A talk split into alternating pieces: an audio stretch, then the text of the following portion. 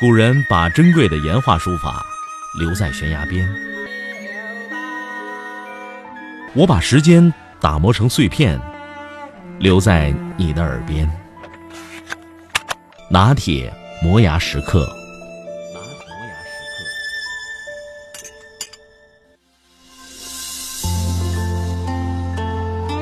先秦时代的中国人做人比较直接，想做土豪就直接喊出来。或者想成为帝王将相，那就用土豪的语气喊出来。这样的哥们儿在秦帝国后期有记录的就有三个。第一是陈胜，陈大哥是给人种地的，彻头彻尾一个屌丝。陈大哥曾经很明显的向种地的伙伴们显露过自己的土豪追求。有一回在农业生产劳动过程中，扔了农具站到田埂上，很抒情地说：“苟富贵。”勿相忘。口号并不高远，而是停留在富贵的层面上，这是对富贵的一种赤裸裸的、明目张胆的期待，一点也不优雅。这也是一种土豪心理。第二个是项羽，项大哥不是土豪，他是楚国贵族的后代。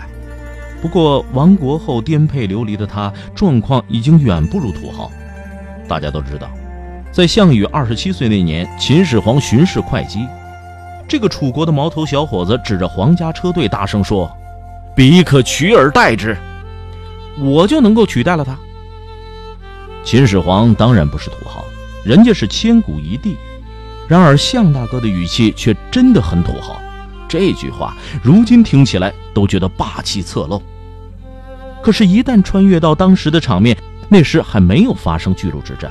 没有可靠的数据作为分析背景，你只会觉得这小子在大街上高呼要取代秦始皇，无非就是一个神经病。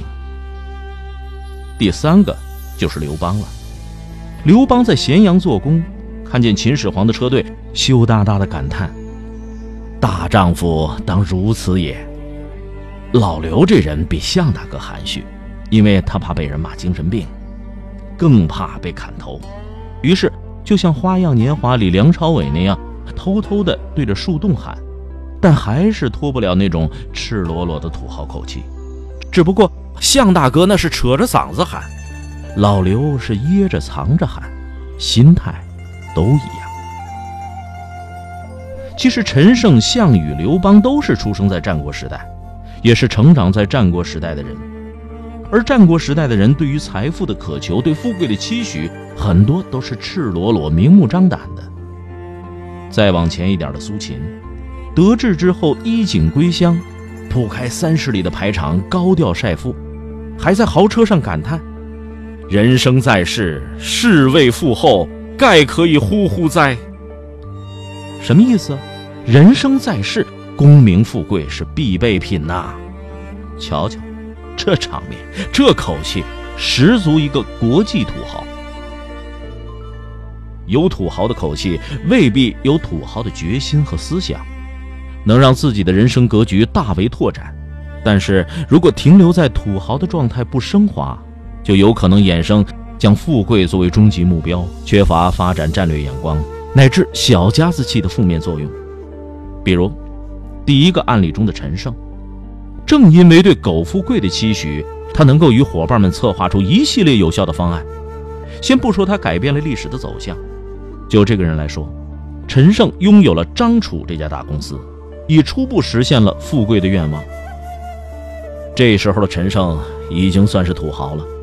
然而，在一个变化的发展格局当中，不允许静态的土豪存在，必须得发展成为王者。王者有发展眼光，土豪。则有可能坐在那八位数的存折和三套房产上不肯挪窝。陈胜正是处于土豪向王者升华的关键时刻，他却坐在张楚王的位置上不肯挪窝。谋士张耳、陈馀劝陈土豪不要向天下人显示自己的私心，而是要分封天下诸侯，让更多的人成为土豪。而让更多的人成为土豪的人，这就是王者。陈胜拒绝了，其实就是拒绝了土豪升级换代计划，因此他失败了。最明显的莫过于项羽，公元前二百零六年，项羽兵进关中。这个时候的项羽，于形式上而言，那已经是王者。然而，他的心态呢？当时有人劝他占据关中的有利战略位置，做长时间的经营。对这么一个优质战略发展策划，项大哥的回答却土得掉渣。现在咱们富贵了，还不回老家去炫一炫？那不就等于穿着一身名牌，拎着名包，开着名车，走在没有灯光的地方吗？这句回答就暴露了向大哥的心态，原来还是停留在土豪炫富的阶段。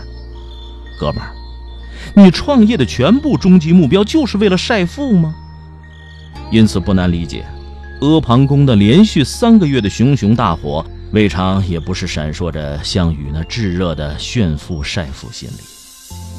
正因为将晒富作为人生和事业的终极目标，急于要晒富，所以。放弃了关中这样的战略制高点，与王者的升华擦肩而过。要论当初的刘邦，也是土豪气十足。我们来看两个视频。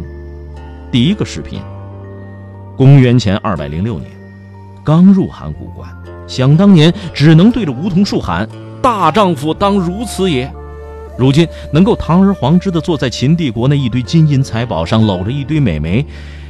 岂不快哉？然而，我们看看后面的视频。正当樊哙苦劝不下的时候，张良老师来了。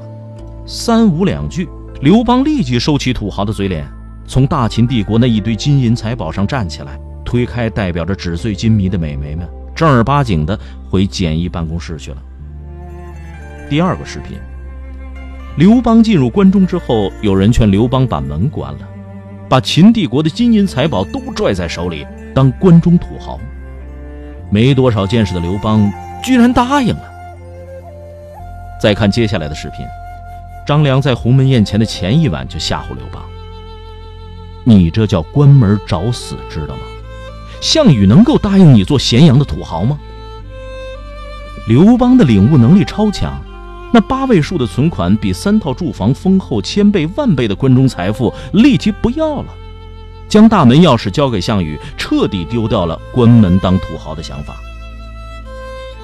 项羽的谋士范增就看出了刘邦从土豪转变为王者的轨迹，他对项羽说：“姓刘这小子当初贪财好色，如今呢，金钱美女一样也不爱，成为土豪有出息。”之后却能够立即摆脱土豪的状态，朝更高的状态发展，这才是真有出息。